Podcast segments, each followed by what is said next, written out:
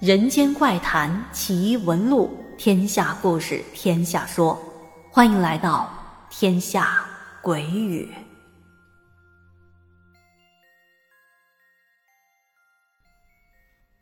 Hello，晚上好，朋友们，我是天下，欢迎收听今晚的天下鬼语。久等了哈，刚刚整理完听友致命精灵的六个故事。接下来这几天都会连续的来讲他的故事。首先介绍一下致命精灵，这是一位来自南京的九零后小姐姐。她说，她投稿的这些故事里头，有些她觉得不太恐怖，可是在我看来，每一件都挺恐怖的。那行，闲话少说，咱们先来说这第一个故事。这故事是小姐姐在去年的八月初。发给我的。当时她说，前几天发生了一件怪事儿。当时我在房间玩电脑，门是关着的，房间开着空调，我的电脑桌正对着床，算是一个一条直线的样子。当时玩的很入迷，完全忘记了时间。玩着玩着，就听到床上发出一声。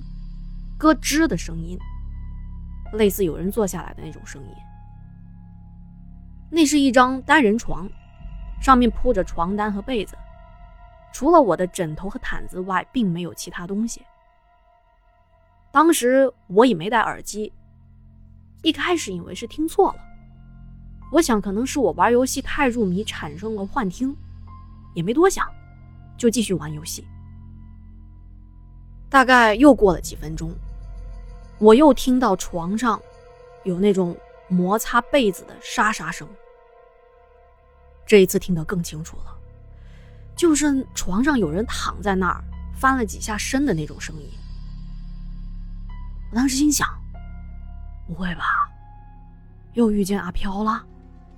不会这么倒霉吧？因为就在前段时间，我就遇到了很多倒霉的事情，比如遗失东西啊。撞到什么的，这一次又遇到这样的事情，我真的有点害怕了。我也不敢回头看，因为我怕一转身，就有可能看到那些我不想看到的东西。这做了一会儿思想斗争，想应该没啥事儿吧，看一眼。当我转身再看过去，这床上还是什么都没有。一切都很正常，可就在我又转身背对着床的时候，床那边又发出声音了。这次是那种坐起来又躺下，完了又坐起来又躺下，就是能察觉到他的动作，床上那个人的动作幅度越来越大，他就好像要跟你玩一样，就好像在说：“来看我呀，来抓我呀，看你能不能看到我。”来呀来呀，转过来看呢！这么大的动静，你都不可能不转身去看。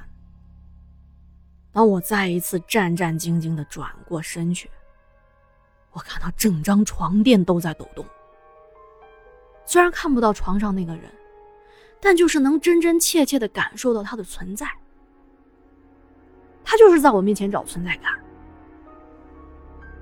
那会实在是怕的不行，我想出去。可是要从这房间出去，就必须经过床尾。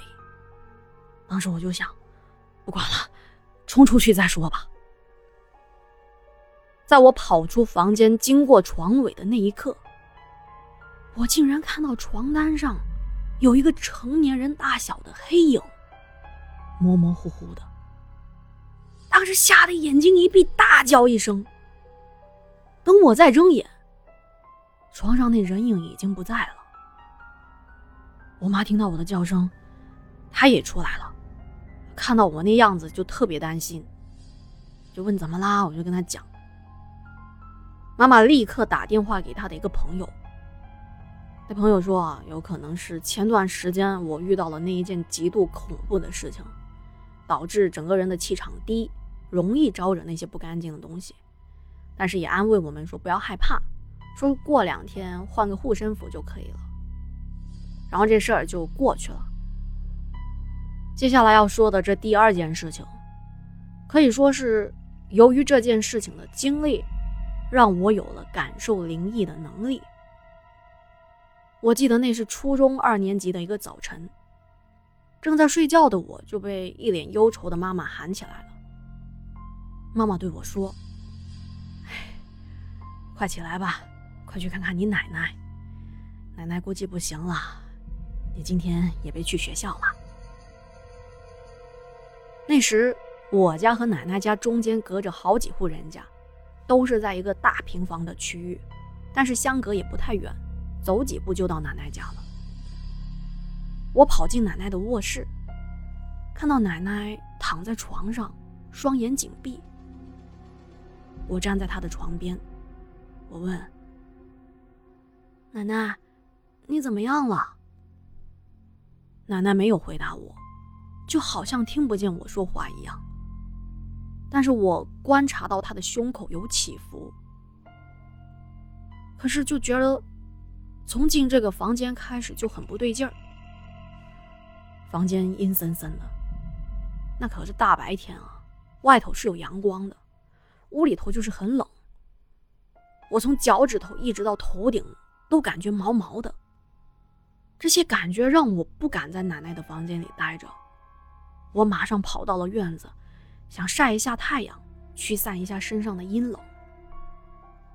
这个院子里头有一个连接各个平房那种遮雨遮阳的大棚子。当时我在棚子下面，搓着手臂，踱着步，就是不敢到屋里去。到了中午一点多，我妈妈外出置办一些老人身后事要用的东西，而我。这大半天一直待在棚子，也没回过屋里。我们这个大院每次到一点多钟的时候，下午一点多钟的时候就是很热闹的，因为夏天天气炎热，很多人吃完午饭会到院子里乘凉。这一天外头也很热，可奇怪的是没一个人出来。我突然就感觉到，哎。今天怎么这周围这么安静啊？这哪怕不出来，周围家家户户生活的声音应该有吧？今天怎么一点锅碗瓢盆啊、人说话的声音都没有？我越想越奇怪，我就拍了一下手，我发现连拍手的声音我都听不到，就好像我进入了一个真空的空间。我想不行。我得回家去。刚转身，这本是艳阳高照的大中午，整个天突然就暗了下来，一下子乌云密布，还刮起了狂风。按照这个样子，马上就要下大雨了呀！这风不仅很大，而且刮在身上凉飕飕的，刮得我睁不开眼睛。但更奇怪的是，这么大的风。也是一点声音都没有。接着，我听到了奇怪的声音，就是那种铁链在地上拖拖拉拉摩擦地面的声音。那声音一开始从很远的地方传过来，接着离我越来越近，然后又好像经过我身边一样越来越远。哎。好像朝着我奶奶家的方向去了。我奶奶的房子在这些平房拐角处的最后一间。我循着声音，紧紧的盯着那拐角处，可没有看到任何人。就听到那铁链声消失在我奶奶家门口，接着说没声音了。我还在想这啥情况啊？也就是两三分钟之内。铁链的声音又出现了，还是从我奶奶家的方向传来的。随着声音的重新出现，现场的温度骤然下降，冷的要命，就直接从夏天变成冬天了。冷到啥程度呢？就感觉站在那，整个人都冻僵了。哎呦，冷的呀！可是我一直想知道奶奶家究竟发生了什么，我就咬着牙。在那盯着门口看，在铁链声出现了一会儿之后，这一次让我看到东西了。我竟然看到了两个两米多高的人，人影也是模模糊糊的，看不清具体的模样，还有穿什么衣服也看不清，能看出是人的形状，但就是特别的高。我一想，哎，这不会就是传说中的黑白无常吧？他看不出是黑，也看不出是白呀。我也不知道自己为什么就这么肯定。我想，绝对是了。然后我就想，他一定是要带我奶奶走。于是我一个劲的找我奶奶的身影，我就想看我奶奶最后一眼。可是无论我怎么看，就是看不到。就看到两个巨大的黑影。那会儿已经不知道害怕了，就想过去看看。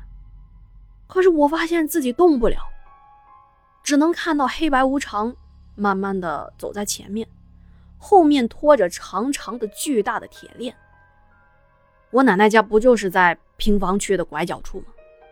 我就看到那黑白无常往拐角处走，慢慢的就看不到这两个人了。但是他们身后的铁链，我还是能看见的。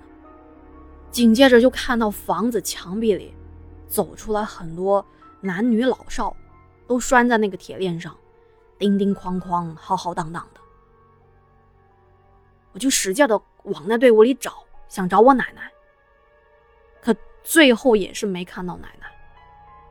有可能人太多，奶奶被挡在里面了吧。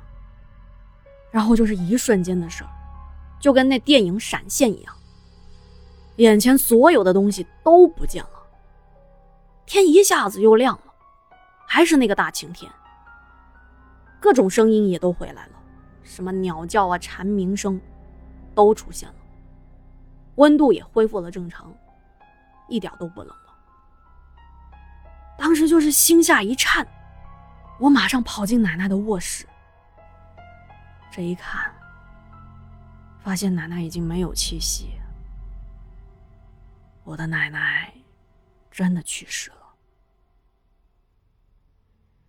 也是从这件事开始，我发现自己变得跟别人不太一样。我能听到别人听不见的那些声音。一开始是那种“嘘，别说话”，类似这种声音。接着就像是小猫、小狗那种小动物喵喵喵。这种声音，到后来能听出是人说话的声音，有些是老家的方言，有些是普通话。这声音越来越清晰，我甚至都能跟他们对话了。那些人总是在我耳边说：“哎呀，这个世界很无聊的，这个世界很不好的，你看他们对你都不好。”同学对你也不好，总跟你吵架，活着有什么意思嘞？你跟我们走吧，我们那个地方哦，没有人欺负你的，我们会保护你的。就诸如此类的话，一直给我洗脑。我知道，他们这是在蛊惑我，他们就是想害死我。但是别人听不见这些声音，我只能自己。去跟这些声音对抗。那段时间，我就跟得了精神病一样，在别人眼中，就看到我本来好好走在路上，突然我就会大叫“闭嘴”，因为他们不知道，其实我是被那些声音吵得受不了，我在叫那些人闭嘴。同学们就以为我得了神经病，哎，那段时间都不敢跟我说话，甚至不敢靠近我。后来，我只能当那些声音不存在。我也不敢告诉同学们说，我能听到他们听不见那些声音，因为我知道，一旦我说出去，大家就更不敢跟我玩了。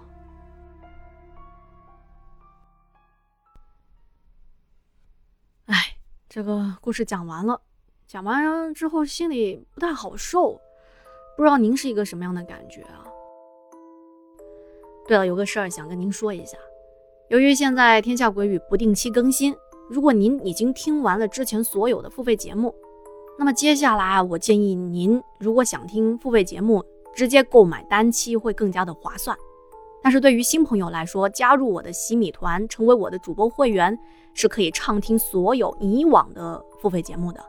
所以对新朋友来说，加洗米团反而是更划算的一种方式。无论是购买单期付费，还是加入我的洗米团，那都是对我的支持，也请您多多的担待和理解。现在更新的慢，是因为想把手头上之前种的书录完，总想着人嘛，还是要专心一点，集中精力把一件事情做好。